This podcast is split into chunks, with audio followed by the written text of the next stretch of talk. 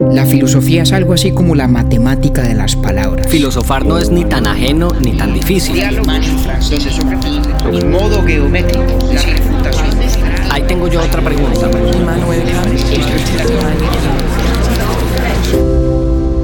Urbi et Orbi a la ciudad y al mundo.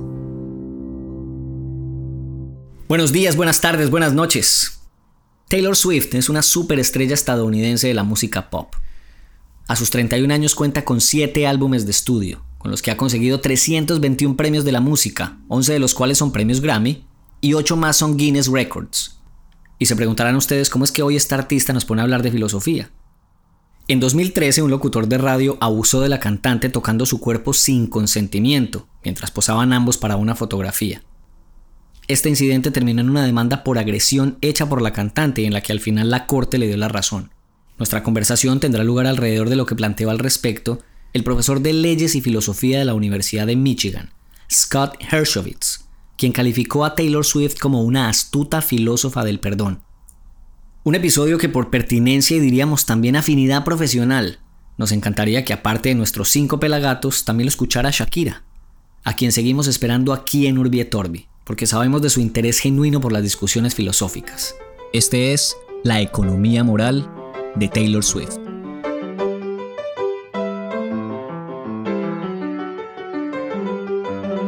Compañero David Zuluaga, ya casi salimos a vacaciones de Urbi et Orbi. Ya casi. ¿Qué hubo, Octi? ¿Cómo vamos? Bien, hombre. Sí. Todo tranquilo. Sí, aquí chupando más calor todos los días con este verano. ¿Usted es bueno para el calor o no? Yo no, no, no lo tengo tan claro. Yo no mucho, Cierto, sí, no tiene cara. no mucho. Sobre, sobre todo la humedad. Me afecta mucho la humedad. Esa es complicada. Nueva York es una ciudad muy húmeda. Entonces sale uno de la casa eh, y a- al momento de salir no tiene sino deseos de volver a entrar al aire acondicionado y a bañarse. Sí. Fíjese que usted y yo parecemos dos desconocidos en un ascensor. En los últimos capítulos siempre arrancamos hablando del clima. Y así rompemos Sí. el hielo nosotros. Qué manía. Ah, Qué manía. Bueno, nos tenemos que buscar otra excusa. sí, pero por favor, ni que no tuviéramos cosas para hablar. Imagínese. Vea, el dato inútil pero divertido lo, lo vincula a usted directamente. Cuénteme. Eh, se le, le voy a contar a los oyentes que David Zuluaga Martínez, por un lado, no sabía quién era Taylor Swift eh, antes de llegar a un artículo que ya nos va a contar, pero al mismo tiempo fue él quien propuso el tema. ¿Sí o no? Sí, señor. Las dos cosas son ciertas. que yo siempre me divierto mucho. Es, es- es un poco, yo debo confesar que es un poco mezquina mi, mi actitud frente a su desconocimiento de temas de cultura pop, eh, porque si usted hiciera lo mismo cuando yo expreso tantas veces mi ignorancia alrededor de la filosofía, pues viviría frustrado. En cambio, usted siempre me celebra todo.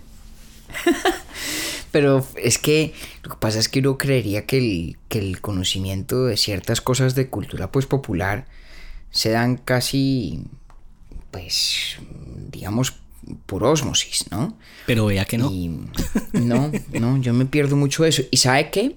Yo creo que tiene que ver con el hecho de no escuchar radio. Eso, eso puede, sí, eso puede tener sentido. Es verdad. Porque si yo, si yo no conozco un cantante o una cantante contemporánea, pues obviamente no voy a ir a buscarla. Y si no escucho radio no me la encuentro o no me lo encuentro. Vea, pero usted nunca, usted nunca llegó a preguntar cuántos eran los Juanes. Tampoco No. llegó a tanto. Ah, bueno. No, no, no. Porque además en esa época sí escuchaba radio. Ok. Eh, en Colombia escuchaba mucho radio. Sí. Ah, Fíjese que aquí en Estados Unidos la verdad es que, la verdad es que no. Bueno, Eh, eso, eso explica y- probablemente eh, porque usted no sabía quién era, quién era Taylor Swift y usted pues menos va a saber quién es la mejor amiga de Taylor Swift, No, no. que se llama Selena. Gómez. ¿Sabe quién es Selena Gómez o no? Me parece que María Cristina sí me la ha mencionado. Sí. Bueno, esa, esa es muy importante que usted la tenga presente. Bueno, yo de eso sé muy poquito. Pero lo bueno del cuento además es cómo vine yo a saber de Taylor Swift. Exactamente. que ahí ya vamos a entrar de día una sé, vez. claro, en- en ya hoy en día sé que es, que es una de las cantantes pop más importantes del mundo, creo que empezó como cantante de música country. ¿no? Así es, sí. Muy tem- a muy temprana edad, a los 13 años ya estaba cantando y a los 16 ya creo que grabó. Pues yo tampoco sé si sea un gran conocedor de Taylor Swift.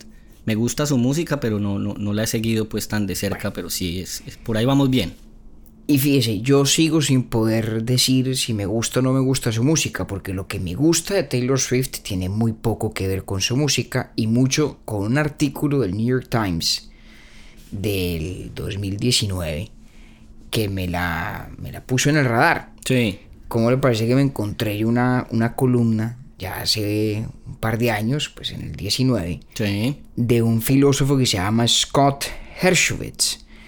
Eh, y Hershowitz tenía un artículo cuyo título en inglés era mm, Taylor Swift, Philosopher of Forgiveness. Taylor Swift, filósofa del perdón. Así es. Y yo, caramba, pues yo no conozco ninguna filósofa que se llame Que se Taylor llame Swift. Taylor Tengo que leer esto. Yo no, no sé, ¿de qué me estoy perdiendo? Bueno, Dijo usted, ¿era que es una colega de la profesora Jarvis Johnson o, o qué? exactamente, supuse yo algo por el estilo. Thompson, no Johnson, equivocado. Thompson, perdón. Exacto, y estaba, estaba yo muy equivocado. Entonces me puse, me puse el artículo que es la excusa para, para esta conversación hoy con usted, Octi, porque me parece un, un artículo genial. Cuenta, cuenta lo siguiente. Dice el que En una corresponsal. entrevista, dice el corresponsal, dice el señor Scott Hershowitz, que en una entrevista con una cadena de televisión en los Estados Unidos, eh, le preguntaban a Taylor Swift qué opinaba del perdón. Y entonces dice ella, mm, palabras más, palabras menos, mal traducido aquí por mí. Dice que la gente habla mucho de que hay que perdonar, de que hay que olvidarse para superar las cosas. Y pues no, más o menos es la respuesta de ella. Que eso, que eso, es, que eso es carreta. Que uno no todo lo tiene que perdonar y no todo lo tiene que olvidar. Y entonces cuando empecé a leer este artículo dije, oiga, pues muy curioso eh, que una figura tan popular, una figura de la, de la música como Taylor Swift, pues diga una cosa que parece ir en abierta contradicción con esas verdades que parecen consabidas de a puño, como aquella de que uno las cosas para poder dejarlas ir tiene que olvidarlas o tiene que perdonarlas. Y dice Swift que no. Y además echa Scott Hershowitz en el artículo un cuento que a mí me parece buenísimo, buenísimo. Eh, usted pues lo, lo- lo leyó también.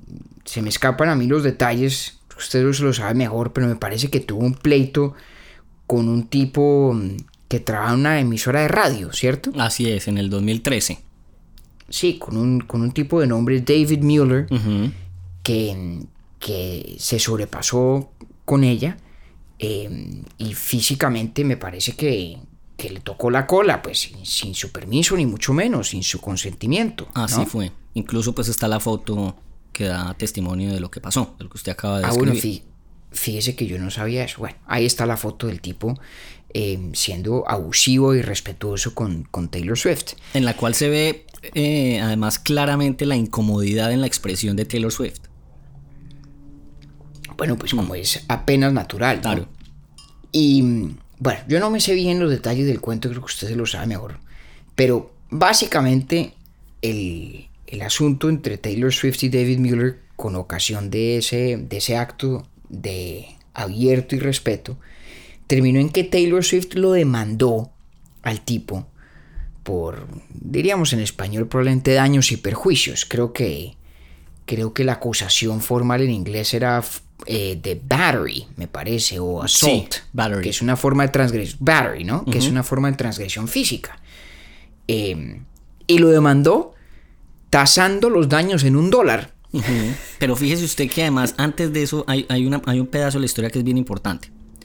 Después de que pasa esto, con, con- que que queda la foto y demás, eh, Taylor Swift se queja con, eh, digamos, la compañía radial a la cual este señor pertenecía, para la cual trabajaba, eh, David Mueller como, como DJ. Eso termina, después de un tiempo, en el despido de este señor. Entonces es David Mueller el que demanda primero a Taylor Swift por 3 millones de dólares. Hazme el favor. Es ahí cuando, cuando, cuando Taylor Swift decide contrademandarlo y no por 3 millones, sino por un solo dólar, porque ahí lo que importa es la reparación, que es de lo que vamos a hablar nosotros. berraca, ¿no? Entonces, me Que ahí le iba a decir yo, perdón que lo, que lo interrumpa, ahí le iba a decir yo, no sé lo- si la música no le gusta, eh, pero varias de las letras de Taylor Swift eh, son bastante contundentes, digamos, abordando eh, temas densos, que de pronto a usted se le podría llamar la atención por ahí, al menos como la lírica de sus canciones. Algunas son bien, digamos, la composición lírica es bastante inteligente también. Bueno, fíjese, me quedo con esa inquietud y le quedo debiendo una opinión sobre, sobre su música que todavía debo confesar no, no he escuchado yo con ningún detenimiento. Pero entonces el cuento va que esta mujer dice lo que dijo en esa entrevista, ¿no? Sobre el perdón y sobre el olvido y, que, digamos, su, su supuesta necesidad para uno sobreponerse las cosas, superarlas, avanzar, pues le parece a ella falsa. Y luego remata con este cuento la demanda contra David Mueller por un dólar, que es evidentemente un acto simbólico, ¿no? Pues es una mujer que debe ganar millones y millones de dólares anuales, supongo yo. Sí, con seguridad. Eh, digamos, ganarse un pleito con David Mueller y ganárselo por un dólar, le suma o le resta muy poco en su balance sheet, ¿no? en, sus, en sus cuentas. Y no obstante lo hizo. Y seguramente fue más lo que pagó en abogados para llevar la demanda que lo que obviamente le iba a pagar David Mueller al cabo del proceso, ¿no? Estoy seguro que tuvo que haber- haberle pagado mucho más a los abogados que un dólar, ¿no? Sí, Estuvo total. dispuesta a asumir incluso, digo yo aquí, presumo, eh, un costo neto, una pérdida neta, con el fin de hacer eso. Y me he quedado yo pensando en ese tema, Octavio, porque me parece que es una de esas preguntas importantísimas de la filosofía y especialmente difíciles de, de dilucidar, además de ser muy concreta, muy, muy real, que es el tema, o, mejor, la familia de temas dentro de la cual están el resentimiento, el perdón, la pena, el castigo. Que es, un, es toda una dimensión de las relaciones interpersonales. Nosotros aquí hemos hablado sobre la amistad, hemos hablado sobre el amor, hemos hablado sobre las obligaciones que nos debemos unos a otros en ciertos contextos, ¿cierto? Sí. Pero hay toda una dimensión, podríamos llamar, negativa de las relaciones interpersonales que pasa por unas actitudes bien distintas. Actitudes de ese tipo. El resentimiento, el castigo y en la cercana vecindad del fenómeno del perdón. ¿Sí? Entonces se detiene a pensar en estos, en estas conductas, en estas actitudes que tenemos los seres humanos entre unos y otros. Y piensa uno también en, pues precisamente este tipo de mensajes que perviven en la cultura popular, esos mismos que Taylor Swift desafía en su respuesta en la entrevista en televisión, ¿no? Acerca de la importancia del perdón, de lo malo que es el resentimiento, de que todo hay que olvidarlo y superarlo, etcétera, etcétera. Y me parece a mí que es muy fácil perder de perspectiva cuán importantes son esas actitudes negativas en el ecosistema total de las relaciones entre seres humanos, entre personas. Y pienso mucho yo en un, en un filósofo del que le he hablado a usted a veces que se llama Peter Strawson. Eh, incluso hemos dicho que nuestro próximo taller de lectura, que será el segundo, ¿no? hicimos uno sobre Nietzsche el año pasado y estamos muy pendientes de hacer uno nuevo. Eh, hemos coqueteado con la idea de hacerlo precisamente a partir de un ensayo de Peter Strawson. Un ensayo muy famoso que se llama Freedom and Resentment, liber- la libertad y el resentimiento. Y me viene a colación por la siguiente razón. Strawson dice una vaina que a mí me parece eminentemente cierta. Y es que las personas nos relacionamos con otros agentes, ¿sí? con otras entidades del mundo que son personas, de una manera muy distinta de cómo nos relacionamos con, por ejemplo, las calamidades naturales o los desastres naturales. Sí. ¿sí? Cuando un tornado o un huracán arrasa con mi casa, digamos que eso es un infortunio infinito, dolorosísimo, pero no es algo de lo que yo pueda culpar a nadie. Fíjese que es imposible resentir al tornado, literalmente sí. hablando. No, yo, no, el, el tornado no es un objeto frente al cual yo pueda tener lo que Strawson llama actitudes reactivas. Sí, no hay No lugar yo- siquiera a la desaprobación. No hay Sí. lugar a la desaprobación, exactamente. Lo único que cabe frente al tornado es lo que Strawson llama actitudes objetivas. Ok. ¿no? Y cuando usted mira el infortunio, la calamidad o el sufrimiento incluso, y observa en sus causas objetos o entidades del mundo que son como el tornado o como el huracán, usted adopta precisamente una actitud objetiva. ¿En qué consiste esa actitud objetiva? Consiste en entender la causa, Sí. ¿cierto? Con el fin, dice eh, Strawson, de manejarla, tratarla y controlarla. ¿Sí? Usted no puede razonar con el huracán ni con el tornado. No puede censurarlo. O mejor, no puede a menos que tenga una visión animista del mundo, ¿no? Eh, Si usted cree que el tornado o el huracán está alentado por algún espíritu maligno. Claro, es un castigo de los dioses y demás. Ajá. eh, sí. Pero eso es distinto. Sí. Eso es muy distinto, ¿no? Porque fíjese, de hecho no son ni siquiera lo mismo lo que usted y yo acabamos de decir, porque si el, si el huracán es un castigo de los dioses, pues el, el objeto, eh, o mejor, el blanco apropiado de cualquier actitud reactiva no sería el huracán, Sino los sería dioses. Los dioses, Ajá. exactamente. Sí. Y si usted es animista y usted cree que las cosas del mundo son eh, entidades más o menos personales, ¿sí? que tienen almas, por así decirlo, en ese caso, pues usted podría resentir al tornado o al huracán porque más o menos los ve como si fueran unas especies de divinidades con voluntad. A lo que voy es que las actitudes reactivas, como el resentimiento, solamente son posibles cuando nos enfrentamos a personas, cuando nos enfrentamos a objetos del mundo que tienen una voluntad, de quienes podríamos y justificadamente esperamos un tratamiento distinto del que en efecto recibimos. Ok. Yo no resiento al huracán porque pues el huracán mm, no tiene ninguna obligación ni tengo yo ninguna expectativa legítima mm, de que, digamos, en, en su paso avasallador no acabe con mi casa. ¿No? Es un auténtico infortunio. Ah, sí, es cierto. Y en ese orden de ideas, el resentimiento, digamos, habría lugar para el resentimiento en el segundo escenario. En, en el del animismo sí, Sí, pero en, el, pero en el del huracán, digamos, en nuestra concepción científica contemporánea no. sí. Pero no, lo estaba No preguntando yo es en la relación entre personas. Ah, correcto. Exactamente. Exactamente.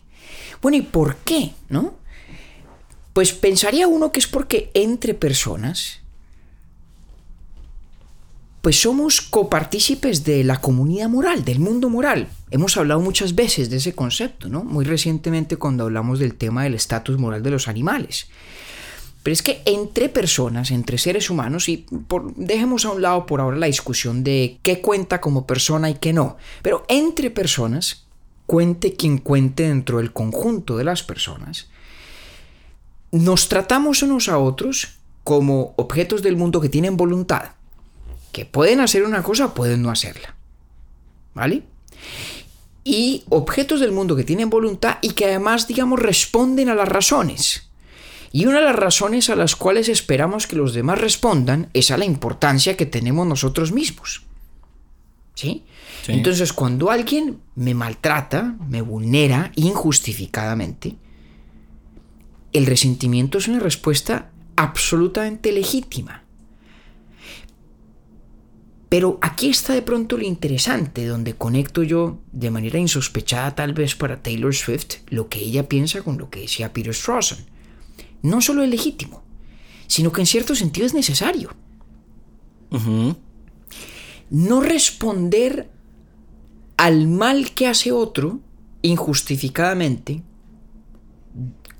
con una actitud que se parezca al resentimiento es no estar tratando a ese otro agente como copartícipe de la comunidad moral, es tratarlo como trataría uno a un huracán. Claro, resentimiento en este contexto no, no tiene que entenderse, digamos, como, como, como rencor. Ajá. ¿no? no significa que uno guarde con Y mucho menos como recelo y- No, no necesariamente, Exacto. no Ajá, necesariamente. Sí. La- estamos hablando de la actitud sencilla, básica, pero perfectamente reconocible para todos, de resentir que a uno le hagan algo indebidamente malo. Y si este análisis que estamos haciendo a partir de Strawson, en el sentido de que las, las causas de mi infortunio, que Sí. no tienen voluntad, no admiten resentimiento, y aquellas que sí tienen voluntad, admiten del resentimiento, pues entonces el resentimiento no es solamente, como digo, legítimo, sino que es sustancial a nuestra relación con los demás miembros de la comunidad moral cuando ocurren este tipo de conductas, decíamos, por llamarlas de alguna forma, negativas. Sí. Así como la gratitud es la respuesta lógica dentro del universo moral al bien que otro me hace cuando no está obligado a hacérmelo. Bueno, ¿no es entonces también el resentimiento la respuesta natural y comprensible al mal que otro me hace sin que tenga derecho a, a hacer que yo lo padezca? Bien, visto desde esa perspectiva, cobra completamente sentido. Y yo choca además de frente, compañero, que cuando usted me lo mostraba, el, el artículo, cuando yo leí el artículo, em, sentía lo que después el mismo artículo dice al final. Y es que choca de frente con una postura eh, del cristianismo tal vez que siempre plantea perdonar incluso cuando no- el perdón no ha sido pedido.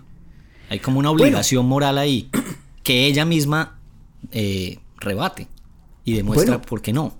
Eh, para allá vamos, para allá vamos. Entonces, em, sigamos eh, desentrañando pues el, el asunto. ¿no? Está bueno, está bueno. Una primera, una primera y muy exploratoria aproximación a este tema que es bien, bien, bien importante y bien complejo. Entonces, yo sí creo que hay algo, hay algo allí, ¿no? En esa idea de que el resentimiento y de pronto las actitudes que se le parecen juega de hecho un rol importantísimo en nuestra vida moral y en nuestra vida psicológica.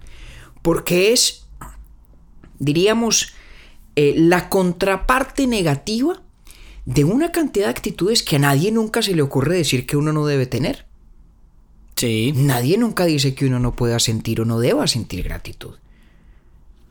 Pero si la gratitud es responder al bien que me hace un objeto del mundo cuando lo veo como persona, sí, tendría que haber entonces también una diferencia entre cómo reacciono yo al mal que me hace un objeto en el mundo cuando ese mal proviene de un objeto que tiene voluntad, que es persona, a diferencia eh, de los desastres naturales, que es el ejemplo que hemos estado utilizando. Entonces, ahí hay, una, ahí hay una pregunta que para mí es bien interesante. No sé cuál sea la respuesta, como para variar, pero me parece que es, es difícil sostener que nuestra economía moral, en nuestra economía psicológica, deban tener y preservar un lugar reacciones como la gratitud sí. y a la vez negarle un lugar también a reacciones como el resentimiento. Cuando son, como digo, dos caras de una misma moneda. Son, las formas, claro, son las formas características de responder al bien o al mal que tiene por causa un objeto con voluntad, una persona. Sí. A diferencia de las muchas causas de bienes y de males que en el mundo puede haber que no tienen voluntad. Eso es como cuando uno le dicen que una cosa es ser tolerante y otra cosa es ser pendejo. Un poquito sí. Seguramente, sí, seguramente, ¿no? Porque repito, no estamos hablando de que es importantísimo para nuestra economía y nuestra psicología moral eh, el, el rencor, por ejemplo. Eso es otra cosa Eso diferente. es otra cosa, este es resentimiento. Estamos hablando del resentimiento. Resentir. A veces, a veces el, el sustantivo suena más fuerte eh, que el verbo, ¿no? Sí. Resentimiento suena un poco más agrio. Por eso yo me tomé el trabajo de hacer la aclaración que no estamos hablando tampoco de venganza. Correcto, pa- Para, dejarlo muy claro. Pero sí que Correcto, suena el sustantivo más fuerte que el, que el verbo. Correcto. Entonces, ahí para mí hay una, una, una primera inquietud que tiene una, una faceta, un ángulo bien singular, ¿no? Y es que acuérdese que yo planteé hace unos minutos de nuevo, siguiéndole aquí el hilo a Strawson y pensando de la mano de estas historias fantásticas de Taylor Swift, decía yo que no tratar a quien me hace mal con, digamos, alguna medida de resentimiento es no tratarlo como miembro de la comunidad moral. Esa vaina es, es, Y- es pesa. Claro, porque de pronto empiezo yo a caer en la tentación de darle la razón a Kant en una de estas cosas muy contrarias a la intuición que Kant solía decir. Ojo que usted cuando saca a bailar a Kant, yo me pongo nervioso. Bueno, bien pueda póngase, porque Kant en, en algún pasaje de su filosofía del derecho, en, en ese libro maravilloso de la metafísica de las costumbres, Sí. maravilloso el libro, no el título, nunca fueron los títulos de Kant maravillosos, en algún pasaje por allá dice que el castigo es en últimas un homenaje a la dignidad del criminal. ¿Cómo? Sí, señor. Porque la noción del castigo solamente tiene sentido cuando estamos hablando, repito, de un objeto del mundo que tiene voluntad, de una persona. No tiene ningún sentido castigar a, la causa de un mal o de un daño o de una transgresión si esa causa no tiene voluntad, no, la, no causó lo que en efecto produjo de manera voluntaria. O sea que ese, pre- ese premio que dice Kant radica o, o- o está establecido con base en el reconocimiento de esa voluntad de aquel individuo. Exactamente. Ya. Es decir, castigar a alguien supone y a la vez representa el reconocimiento de la personalidad de ese alguien. De que ese alguien es persona. Y es al menos en ese sentido que creo que Kant tiene algo de razón. Tiene algo de razón. El que está allende todo castigo, a quien eximimos por completo de toda sanción, es únicamente a quien en alguna medida también despersonalizamos. Fíjese que incluso en el derecho se utiliza la categoría de la incapacidad. ¿No?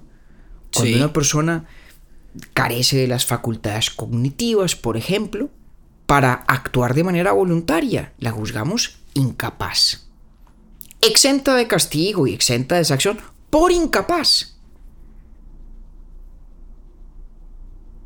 Porque falta el- un elemento esencial, digamos, para la plena personalidad, que es el goce de las facultades cognitivas y volitivas que nos hacen persona. Entonces, leyendo y releyendo yo este artículo, me encontré, me sorprendí a mí mismo, Octi, en un extrañísimo crescendo. De pensar que el resentimiento es legítimo, a pensar que tal vez es tan apropiado como la gratitud, a pensar incluso en que tal vez tenga una dimensión incluso obligatoria, como reconocimiento de la personalidad de aquel quien es objeto daño. Exactamente, quien es objeto o blanco legítimo del resentimiento. Y no creo yo que Taylor Swift hubiera sospechado jamás que sus comentarios terminaran en una eh, línea directa vinculándola con Kant. No sé, a lo mejor sí, pero a lo mejor no se lo habría imaginado. Porque sí que establece entonces- después lo que dice la corte y es, todo lo que usted acaba de decir coincide perfectamente con la decisión de la corte. Y es, nadie tiene derecho sobre el cuerpo de una mujer distinto a ella misma. Claro, claro. Digamos que la, la decisión de la corte, pues pensaría uno, tendría que ser más o menos obvia, ¿no? Sí, es una transgresión que no tiene ninguna discusión. eh, viola, digamos, el dominio que Taylor Swift tiene, como tenemos todos nosotros, sobre su propio cuerpo, eh, sin su consentimiento. Es en ese sentido un acto literalmente de violencia. Y pues por eso la corte condenó al señor David Mueller. Pero a mí lo que me parece más interesante que la decisión misma de la corte Octi es la decisión de Swift de demandarlo. claro. Salgamos por un segundo del precedente de lo de los 3 millones de dólares que el tipo reclamaba antes de que ella pusiera la contrademanda. tal vez porque me cayó muy bien a partir de este artículo, quisiera yo pensar que aún sin esa demanda, ella también lo habría demandado a él también por un dólar. Es válido el... el- el- el Permítame esa conjetura. Sí, sí, es válido. Permítame la conjetura. Y entonces, al menos una cosa queda clara de esa conducta. Para Taylor Swift, y creo que no es la única, y creo que no está sola, evidentemente, el acto sancionatorio era bastante más importante que la severidad de la pena para el transgresor. Sin duda alguna. Evidentemente el dólar de la demanda en cuestión tiene un rol fundamentalmente simbólico. ¿no? Y me parece que en eso Taylor Swift seguramente tuvo instintiva y emocionalmente una intuición que yo creo que desde el punto de vista filosófico e intelectual tiene todo el asidero del mundo. Y es que la institución del castigo en la vida social y en las relaciones interpersonales juega el rol esencialísimo de hacer concreta y manifiesta en la vida común la realidad de las fronteras morales que nosotros nos trazamos. ¿Sí? Como partícipes de la comunidad moral, como personas que nos relacionamos entre nosotros, hemos construido, tenemos un código de conductas, unos límites, cosas que se deben hacer, pero sobre todo cosas que no se deben hacer, ¿cierto? Y fíjese que esa idea de que algo no debe hacerse es muy singular, porque no significa que sea imposible que algo se haga. ¿Ya? Si yo, si yo digo, hombre, no se debe robar, evidentemente eso no significa que sea imposible robar. Claro que es posible. Sí. Ladrones es lo que hay. Entonces, ¿qué, qué tipo de absoluto es esto de las prohibiciones morales? Es un absoluto, podríamos llamar, normativo o ideal, que los seres humanos en comunidad tratamos de imponerle al mundo. ¿sí? Tratamos de configurar un mundo social compartido que se ciñe a esos límites, que son nuestros, en el sentido de que no están, eh, no se manifiestan en lo que es física y literalmente posible o no hacer. ¿Es literalmente posible robar? Claro que lo es. Sí. Y construir una vida social que tenga, digamos, cánones éticos o morales compartidos es, en cierto sentido, el tratar de hacer imposible que se pueda robar a partir de nuestras propias instituciones. Y una de esas instituciones es precisamente la del castigo. Hay muchas filosofías del castigo. Y ahí se suele decir que hay dos grandes familias. Hay unos que dicen que el castigo lo que busca es la disuasión de las futuras transgresiones, ¿cierto? Es la visión utilitarista Sí. del castigo. Sí. ¿sí? Castigar a Octavio no tiene nada que ver con si Octavio merece o no ser castigado, tiene todo que ver con si el castigo de Octavio evitaría que otros en el futuro transgredan de la misma manera como Octavio transgredió. Sí. Esa es la justificación, llamémosla prospectiva del, del castigo, ¿sí? Es en función de las consecuencias futuras que tenga. Típicamente utilitarista. Sí. Y hay otra justificación típicamente kantiana. ya se da usted cuenta del patrón, ¿no? Ok. La filosofía moral. Eh, La mayoría de las cosas suelen estar o del lado de los utilitaristas o del lado de Kant. A veces ah, emergen por allí los teóricos de la virtud como Aristóteles. Y uno se la pasa como un ping-pong de un lado para otro. Ah, sí, y a veces de pronto a tres bandas, ¿no? Con la tercería de la teoría de la virtud, pero básicamente entre esos dos. Y un tipo como Kant dice, no, señor. El castigo, su justificación, su lógica, su importancia, su peso moral, no tiene nada que ver con las consecuencias que produzca. Tiene todo que ver con el merecimiento de la persona que es objeto del castigo. Entonces Kant diría, a diferencia de un utilitarista, que castigar secretamente a alguien quien lo merece es perfectamente legítimo. Creo que diría incluso obligatorio. Para el utilitarista un castigo secreto es casi una contradicción pragmática. Claro. ¿Para qué castigo en secreto? El propósito del castigo es que se sepa que estoy castigando, para que los otros cojan escarmiento, como dicen en la costa, Sí. ¿no?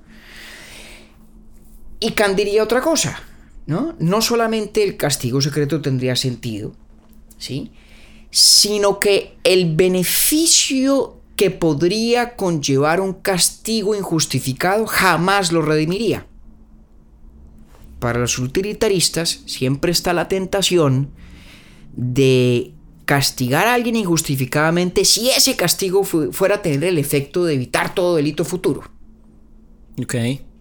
¿no? Si yo soy utilitarista y al final del día en, en mi libro de contabilidad de los beneficios y las consecuencias negativas de las cosas, pues bueno, pongo en la columna lo negativo, ah, caramba, castigo un inocente. Y pongo en la columna de lo positivo, pero todo el mundo se dio cuenta, todo el mundo está muerto del susto, nadie va a volver a transgredir.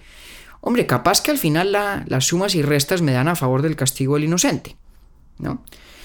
Obviamente no estoy siendo del todo justo con los utilitaristas, que son muy conscientes de este problema, han tratado de resolverlo, pero bueno, ese no es el, el tópico que nos ocupa. Esto es para ilustrar como dos formas bien distintas de concebir el castigo. La prospectiva, que piensa en las consecuencias, y lo que se llama a veces la filosofía retributiva, que piensa en el castigo como la justa y proporcionada retribución de lo que esta persona, entre comillas, merece merece en un sentido que no tiene que ser demasiado robusto, ¿no? Una persona que transgrede voluntariamente, es decir, ejerciendo su voluntad de manera libre, eh, pues es una persona que en la concepción retributiva del castigo, pues merece su sanción. ¿A qué voy yo con todo esto? Que me parece a mí que esta historia de Taylor Swift delata la fuerza intuitiva del re- de, los, de la filosofía retributiva del castigo. Fíjese usted. Porque, ¿qué escarmiento es para el señor David Mueller pagar un dólar? Sí.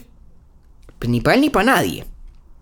La- las consecuencias, estrictamente hablando, son absolutamente secundarias a esa decisión que tomó Taylor Swift de demandarlo. Me parece a mí que de lo que en realidad se trataba era de lograr una expresión pública, social, compartida, de que el tipo merecía su sanción, de que lo que había hecho estaba mal. Y conecto con algo lo que usted aludió hace un ratico sobre el tema del perdón don Octavio y la, y la visión cristiana del perdón. No me voy a meter mucho en lo segundo, porque creo que la visión cristiana es compleja, tiene sus vericuetos y vicisitudes. No, no he pensado lo suficientemente en ello como para decir algo eh, Al respecto. inteligente e informado. Sí, pero sí podemos decir lo siguiente, Octi. Cuando usted vulnera los derechos de otro, cuando usted transgrede los límites para con otra persona, usted en última lo que está haciendo es que está declarando a través de su conducta que ese otro pues cuenta por menos de lo que cuenta usted. Ujú. Acuérdese eso que decía Kant, de que el, el- el deber de observar la dignidad de las demás personas consiste en nunca utilizarlas como meros instrumentos de mis propósitos. Cuando yo vulnero de las maneras que hemos descrito a otra persona, estoy haciendo exactamente eso. ¿no? Estoy a través de mi conducta declarando que este otro vale menos y a lo mejor no vale nada. Así que, mi- por tanto, mi mala conducta está bien. Eh, Básicamente. Sí. Básicamente. Eso es lo que está haciendo uno. Puede que de palabra no. Puede que de intención no. De conducta ciertamente sí. Sí. ¿Cierto? Eso es lo que estoy declarando. Ahora, pedir perdón es algo así como una retractación de esa declaración. Piense usted, por ejemplo, pedirlo, pedirlo, Exacto. pedirlo. Pedirlo. Piense usted, por ejemplo, en cómo piden perdón los cobardes. ¿No? El cobarde no pide perdón diciendo la embarré. El cobarde dice, discúlpame si lo que hice te dio la impresión de o fue percibido de tal o cual manera, ¿no? estoy siendo un poco injusto porque a veces tal vez esas locuciones tengan razón y, y sean ciertas. Pero la mayoría de las veces cuando la gente no pide perdón por lo que hizo, sino por la forma como se percibió lo que hizo, ¿no? Está tratando como de crear un poquito de distancia entre sí y esa declaración de hecho que encarna la conducta, ¿sí? Pero en todo caso, pedir perdón es una, es una especie de retractación verbal de lo que sabemos que nuestra conducta más o menos hace manifiesto. Sí. ¿cierto? Es decir, es una, es una manera de que en el registro público moral, por así llamarlo, quede constancia de que yo como agente transgresor desconozco, niego, retiro la declaración de menor valor de mi víctima que estaba encarnada en mi conducta. Por tanto, estoy garantizando de vuelta la igualdad entre los individuos. Exactamente. Es una forma de, es una forma de resarcimiento simbólico. Sí. ¿Sí? Eh, es como, co- sí, como dirían en inglés, es, es straighten the record, ¿no? Es Sí. para que quede claro en el acta que, que la última palabra sobre el estatus moral de quien padeció la transgresión no es la conducta transgresora misma, que desconoce ese estatus moral, sino la solicitud de perdón que, digamos, intenta volverlo a poner donde estaba. Y dicen aquí en el artículo algo muy interesante y es, una vez eso pasa, ahí sí se puede liberar el resentimiento. Claro, porque, porque, la protesta, digamos, el resentimiento, dice Exacto. ahí, es una forma de protesta. Esa protesta ya no es necesaria más. Exactamente, mm, mm, exactamente. Continuar con ella. Exactamente, es que casi que todas estas conductas las podríamos traducir a un ejercicio dialéctico. El acto transgresor es una declaración del desconocimiento del igual valor moral del otro. El resentimiento como actitud reactiva es una reafirmación del propio valor moral y una responsabilización, perdóneseme eh, el, el vocablo, de el transgresor como, como una persona que ha fallado Ajá. y que ha fallado públicamente, a la luz de todos. Y luego la solicitud del perdón es una especie de reconocimiento de la legitimidad de ese resentimiento que busca, digamos, retractar la expresión que se hacía manifiesta en la conducta transgresora inicial. Y entonces aceptar disculpas significa básicamente aceptar esa retractación. Y fíjese que cuando uno lo piensa desde esa perspectiva, en esta complejidad de la, de la dialéctica moral, de los símbolos que van y vienen entre personas, me parece a mí que emergen dos cosas muy singulares, Octi. La primera es que uno puede aceptar las disculpas que le han pedido sin que necesariamente sus actitudes eh, emotivas, por ejemplo, tengan que tornarse positivas frente a la persona.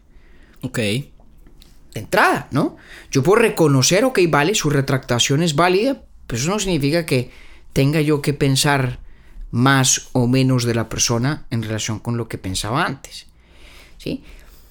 Hay una especie de, de independencia entre la actitud cognitiva del aceptar una disculpa, vale, acepto la retractación de, de la declaración de mi, de mi menor valor o nulo valor que estaba encarnada en la conducta transgresora, eso es una cosa y mi actitud emotiva es otra diferente. Y segunda cosa que me pareció muy interesante, y es que cuando se lo analiza de esa forma, a mí por lo menos me parece difícil entender la idea de uno perdonar sin que le pidan perdón. Eso dice además, en, eh, sí, es que eso me quedó sonando bastante en el artículo. Pues porque cobra sentido para mí al menos en esa dirección en la que están yendo ellos. Digo Sí, ellos porque el profesor eh, Hershowitz. Hershowitz menciona otra filósofa, que no recuerdo el nombre ahora, se llama, se llama Pamela, pero no me acuerdo su apellido. Eh, claro, la, la menciona y digamos que ha tratado mucho este tema también eh, Pamela eh, Hieronymi. Sí, Y parte de lo que señalan ellos, que me parece a mí que tiene su validez importante, es que no es obvio qué significa aquello de perdonar sin que no le hayan pedido perdón. Pero además que ella, ella, por ejemplo, echa mano de algo. Habla- yo tampoco voy a entrar mucho en el cristianismo, pues que me quedó sonando mucho algo que ella cita textualmente. eh, y es un salmo de la Biblia, de- del Evangelio de, de de San Lucas, creo, en donde dice que Jesús dice que si tu hermano te agrede o peca en contra de ti, repréndelo, pero si él se arrepiente, perdónalo. Sí, Y esto, digamos Es que, que- yo lo traigo a colación es porque, compañero, yo no, me imagino que usted no sabe, pero digamos, eh, Taylor Swift es de un estado bastante fuerte, en donde el cristianismo es bastante fuerte, y su familia también lo es. Y ella es Me una imagino. defensora eh, convencida, además, completamente de los valores de la cristiandad. Ella es de Tennessee. Eh, y no solamente en esta ocasión, sino en otras, en, en- en otras declaraciones que ha hecho al respecto de otros temas, digamos que hace uso de, de- de esto mismo que ella ha aprendido en su religión. Claro. Y como le digo, no me meto yo en la discusión, digamos, de la teología del perdón en, el cristianismo, pero me parece que hay un par de pistas interesantes. Esa, esa cita del Evangelio de San Lucas es bien importante porque fíjese que resume muy sucintamente en cierta medida lo que hemos tratado nosotros de ir explicando, ¿no? Em, porque evidentemente el arrepentimiento precede el acto, al acto del perdón. Pero fíjese que incluso del punto de vista lógico, es difícil entender qué significa esto de perdonar sin que haya o arrepentimiento o una solicitud de perdón. ¿no? Seamos claros, no significa que para perdonar tenga que haber una solicitud expresa de perdón, lingüísticamente manifiesta. ¿no? Ajá. Sí. Hay relaciones interpersonales que son suficientemente profundas como para que uno pueda intuir el arrepentimiento íntimo de otro, que Absolutamente. es a lo mejor incapaz de verbalizarlo, ¿cierto? Eso es muy importante los- también, compañero. Claro, y eso ocurre mucho. Incluso yo creo que muchas veces cuando la gente habla de que ha perdonado de pronto a un familiar, a un padre, una madre, póstumamente incluso, Sí. seguramente tiene algo más o menos así en mente, ¿no? Eh, la convicción de que el otro en su fuero interno sí estaba pidiendo perdón, ¿no? Ajá, Aunque no lo haya sí. hecho expreso. Sí, sí, sí. Pero fíjese usted esto tan interesante.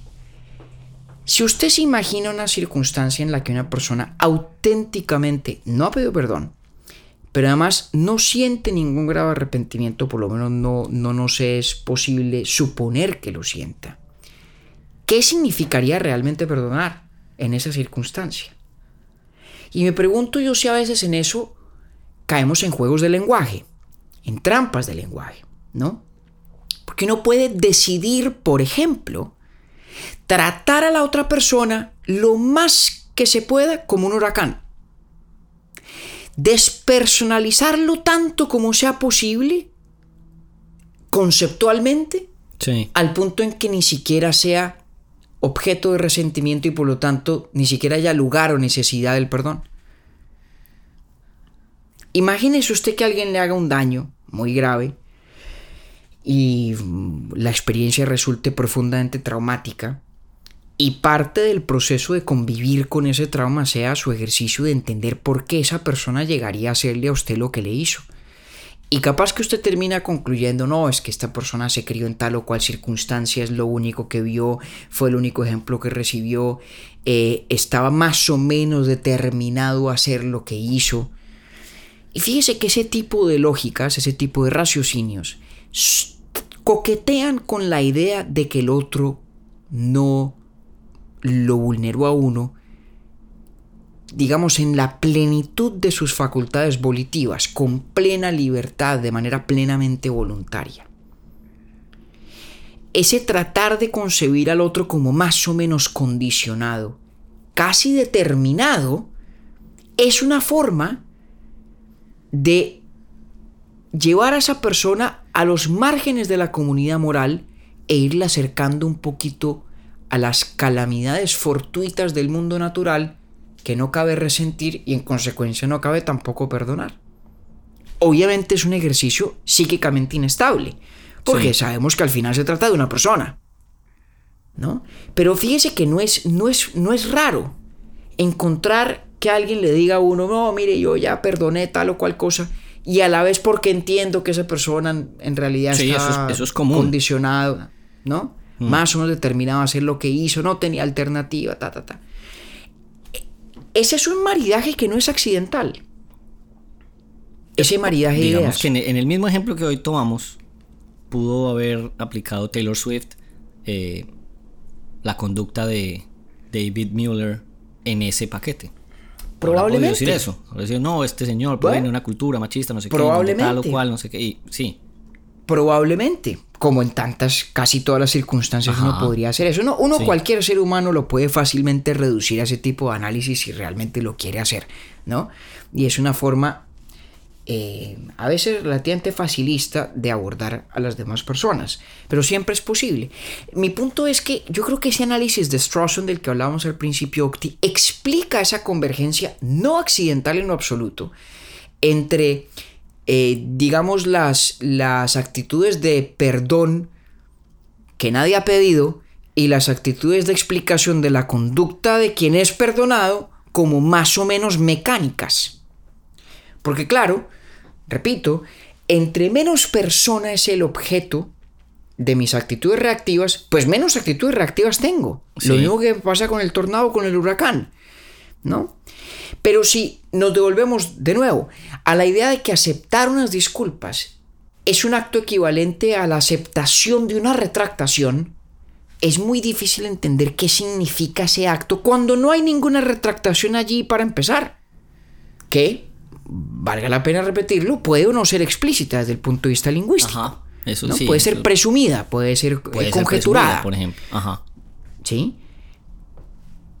Pero no es, no es obvio que pueda haber allí un acto inteligible de perdonar, aunque a veces lo llamemos así, pero que estrictamente hablando sea un acto inteligible de perdonar cuando no hay una eh, solicitud de perdón, que es equivalente a presentar la retractación para ver si el otro la acepta o no la acepta. Claro, porque venga, venga que ahí entonces usted me hizo pensar en algo. ¿Qué pasaría desde lo que estamos eh, estudiando? Si aquel que causa el daño genuinamente expresa su arrepentimiento y el otro decide en cambio también permanecer con su resentimiento. Hombre, esa es una buena pregunta. Esa es una buena pregunta.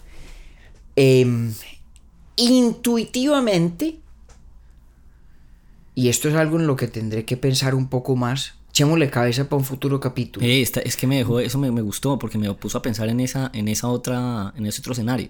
Sí, yo, yo creo que hay como dos, dos lecturas que hay que darle a eso. Recuerde que todos estos fenómenos de los que hemos estado hablando son fenómenos relativamente públicos. Sí. La moral humana se vive en público. Es un fenómeno público, intersubjetivo, entre personas, ¿no? Entonces, por una parte, digamos que la, la auténtica solicitud de perdón que pueda proferir alguien es un mensaje que tiene dos destinatarios. Tiene un destinatario principal, que es la víctima ofendida, ¿no? Sí. Pero tiene un destinatario secundario, no en importancia, pero sí, digamos, en primacía, que es todo el resto del mundo. Y aunque ese, ese encuentro de perdón no prospere entre las dos partes a quienes directamente atañe, no deja de ser importantísimo para la comunidad moral como un todo, ¿no? Porque el, el- el personaje que pide perdón, aunque no logre que se lo concedan, de todas formas sí está, suponiendo que su arrepentimiento sea legítimo, sincero y se perciba como tal, sí está exitosamente, por así decirlo, reincorporándose a la comunidad moral compartida con los demás. ¿Mm? De ahí a qué berraquera eso. Pero, y ahora sí me voy a lo que creo intuitivamente, creería yo que en la mayoría de los casos es una prerrogativa exclusiva de quien ha sido objeto de la transgresión o víctima de la transgresión, el efectivamente perdonar o no. Es una pregunta interesante. ¿En qué circunstancias puede de pronto una comunidad humana perdonar aunque no lo hagan las personas directamente eh, afectadas por una conducta transgresora? Tal vez en realidad se trate de que son, están, son dos formas de perdón diferentes, o sea, están perdonando dos cosas distintas. Sí, por ejemplo, el ¿No? indulto en una pena. Por ejemplo, digamos, yo, yo de golpe si soy muy amigo suyo, a usted alguien le hace algo, algo muy malo, ¿no? Y como nosotros ya hicimos un capítulo de la amistad, sabemos que el- el- la auténtica amistad, el bienestar del amigo es parte esencial del bienestar propio. Entonces, si a usted alguien le hace algo, hay un sentido no del todo exagerado en el cual me están haciendo algo a mí también. Gracias, compañero. eh, Claro. Correspondido completamente. Bueno, para que vea usted. Entonces, a usted de pronto el sujeto que lo, le- lo transgredió le pide perdón y capaz que usted no lo perdona. Ok. Y capaz que yo sí.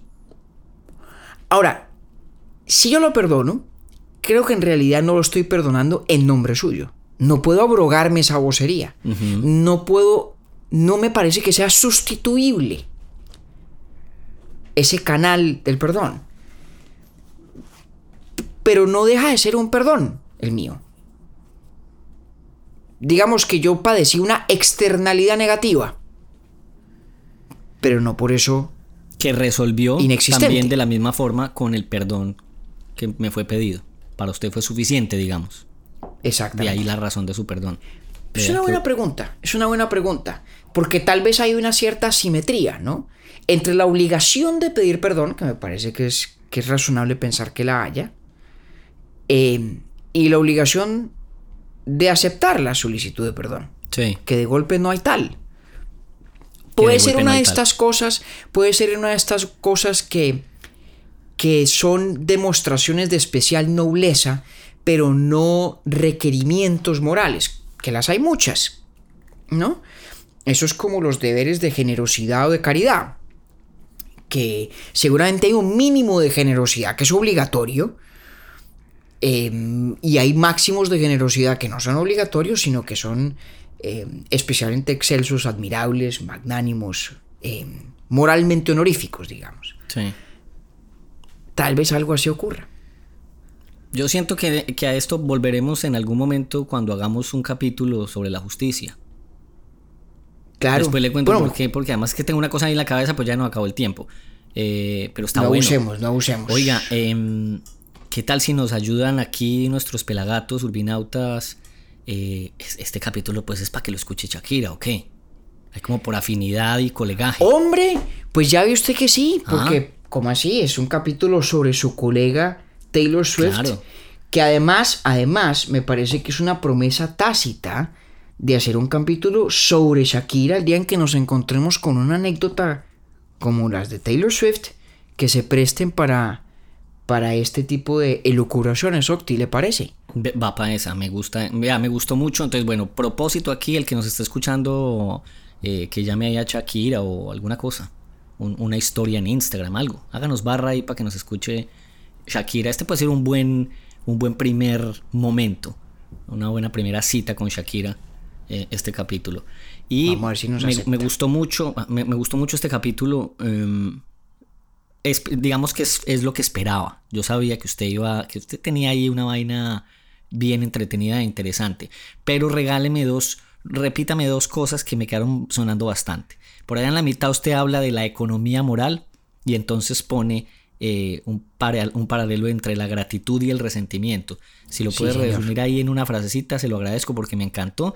Y eh, pues voy a sacar otra vez ahí a Kant a bailar con el tema de, de que casi que el resentimiento es em, el reconocimiento de la dignidad de quien lo provoca, ¿no? Sí, sí. Bueno, lo segundo ya lo dijo usted mejor de lo que lo puedo resumir yo. Vea, no tengo usted, nada que usted- usted- usted me está haciendo campaña con Kant y yo no me di cuenta, ya estoy más enredado ahí con el hombre. Lo estoy embolatando, Sí, claro. recogiéndolo para las huestes En, kantianas. sí, engatusándome Em, usted con Kant. Y sobre lo primero, la idea más o menos es la siguiente. Dijimos que hay cierto tipo de actitudes que hacen parte de nuestra vida psicológica, a lo que yo a veces me refiero como esa economía moral, ¿cierto? Actitudes que solamente son apropiadas en relación con las causas de un beneficio o de algo malo, que son a su vez personas. No cualquier causa, no una piedra que le cayó uno en la cabeza, no el huracán ya casi proverbial de nuestro capítulo que arrasa con su casa, sino otra persona. Cuando otra persona es causa de algo bueno o malo para uno, digo causa voluntaria, intencional, no accidental, eh, eso da lugar a ciertas actitudes que son diferentes a las que yo tendría con la de la piedra o con la del huracán, que son de auténtica resignación y lamento o de regocijo en la buena suerte.